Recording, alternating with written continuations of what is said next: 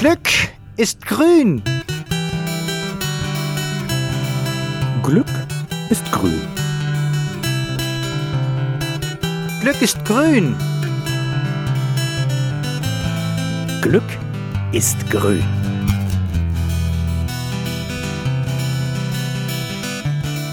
Grünes Glück, der Podcast von der Umweltstation Hämmerleinsmühle.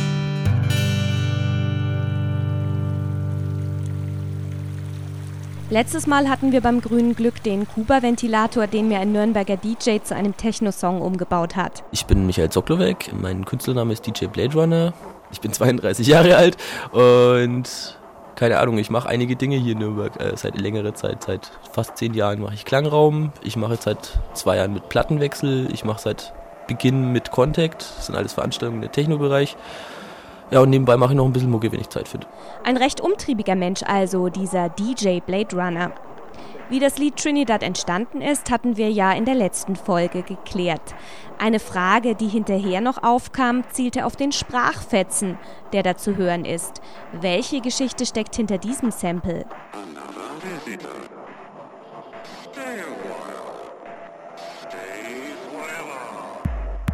Ja, okay, man muss dazu sagen, ich war in letzter Zeit echt viel unterwegs auf Samplesuche oder überhaupt aufgepasst mehr auf Sachen, wo man nehmen kann oder Versprecher oder sonst irgendwas, weil ich es echt immer witzig finde. Und da ist mir halt auch wieder mal sowas in die Arme gefallen wie Impossible Mission vom C64 damals, falls das noch irgendjemand kennt. Und da waren halt so die ersten Sprachsamples in den Spielen. Also das war für mich das erste Spiel, wo ein Sprachsample drin war, nämlich das, was in dem Lied halt zu hören ist, nämlich das Stay a While, Stay Forever. Irgendwie fand ich das irgendwie passend, weil ich habe mir halt ich meine, du hast mir erzählt, wie das war, wo du den Sound aufgenommen hast. Und ich habe mir irgendwie gedacht, naja, irgendwie passt es da gut dazu halt, warum auch immer. Es hat in meinem Kopf einfach Klick gemacht und es passt halt einfach.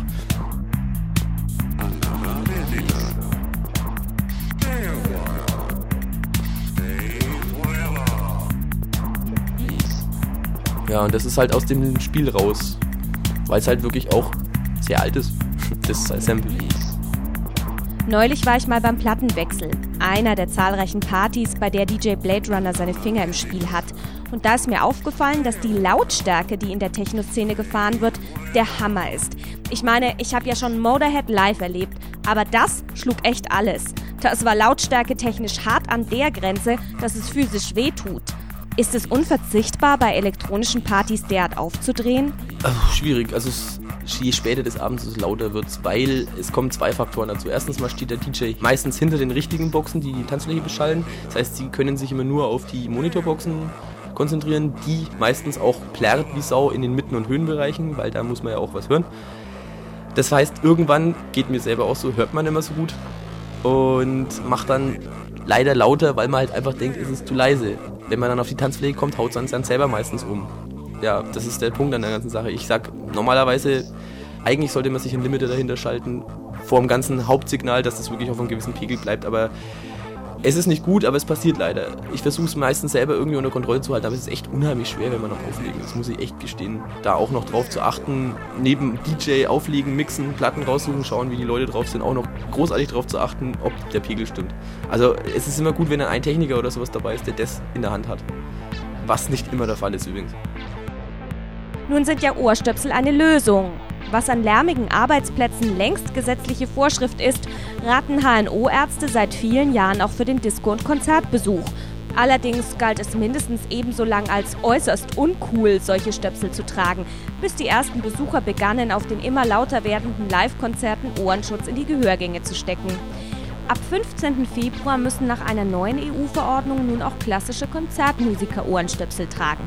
Denn die Lautstärken in den Orchestergräben vieler Opernhäuser sind enorm und nicht jeder klassische Musentempel ist so perfekt gebaut und ideal auf die Akustik zugeschnitten wie das Wagnerhaus in Bayreuth.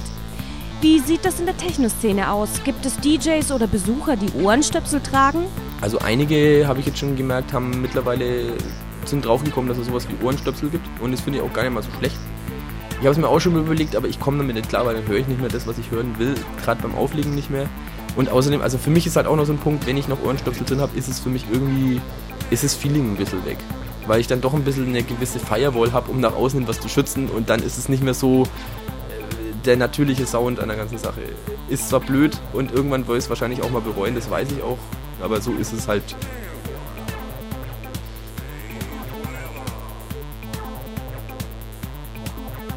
Was fasziniert DJ Blade Runner an dem weiten Feld der elektronischen Musik und insbesondere an dem Genre Techno?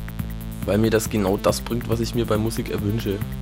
Nämlich das Gefühl, irgendwie ein Teil der Musik zu sein. Ich weiß nicht, was es genau ist, aber es, es ist, weil, weil immer viele Leute was sagen von wegen Techno und es wird ja nicht gesungen, weil halt keine Info in dem Lied ist. Aber das ist, für mich ist Musik ein Unterschied und Gesang ist ein Unterschied. Es gibt dann aber Musikrichtungen, wo Gesang und Musik dabei ist. Ist halt wieder was anderes. Aber ich sage immer Techno deswegen, weil halt einfach hauptsächlich die Musik im Vordergrund steht, die Töne und nicht der Gesang. Das heißt, man macht viel mit Stimmungen, indem man Stimmungen vermittelt. Vom Gefühl her von der Musik und Musik hat eine wahnsinnige Macht. Da stören keine Gesänge, es klingt jetzt etwas herablassend, so ist es aber gar nicht gemeint. Aber es ist halt wirklich die Musik, die Sounds, die Töne an sich ist das, was es ausmacht. Und das halt zu hören, zu spüren und zu wissen, vor allem wenn man auflegt, wenn ich jetzt mit dem Ton irgendwas mache und ich mache dann Filter drüber und mit Mischpulten beim Auflegen kann man ja wirklich auch viel Filter nehmen und so. Und wenn man das mal weiß, wie das funktioniert und man das auch macht und man sich traut vor allem, man glaubt gar nicht, wie man die Leute in den Händen halten kann. Man kann, wenn dann wirklich auch noch viele Leute da sind und die auch noch bockig und billig sind zum Feiern, man kann die Leute wirklich, soll sagen, manipulieren, man kann sie an die Hand nehmen und den ganzen Abend schön durch den Abend führen. Und das ist das, was mir halt an Techno gefällt.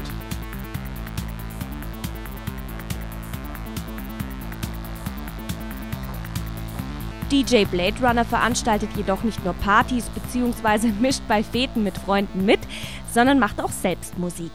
Mit seinem alten Kumpel Claudio Rüger hat der 32-Jährige vor einigen Jahren eine CD aufgenommen, die zumindest ich lange nicht aus meinem CD-Player herausgenommen habe.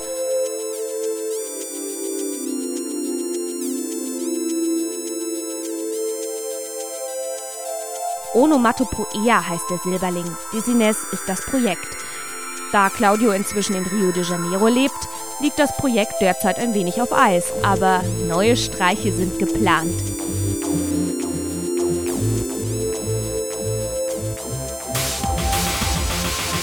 Wer Interesse an der Dizziness CD hat, einfach ein Mail an derlilakarpfen@cassandrasrun.de schicken. Der lila Karpfen at cassandrasrun.de. Das war das grüne Glück. Danke fürs Zuhören, sagt die Hummel. Bis zum nächsten Mal. Bleibt grün, bleibt glücklich. Grünes Glück, der Podcast von der Umweltstation Hämmerleinsmühle. Werkstatt für Ökologie und Sozialarbeit e.V., gefördert vom Bayerischen Umweltministerium. Moderation Sabine Reichel, Redaktion Stefan Gnad und die Musik Oliver Sekeli, mainstreetmusic.de Erlangen. Produziert und realisiert in den Bumblebee Studios Nürnberg. Für hämmerleinsmühle.de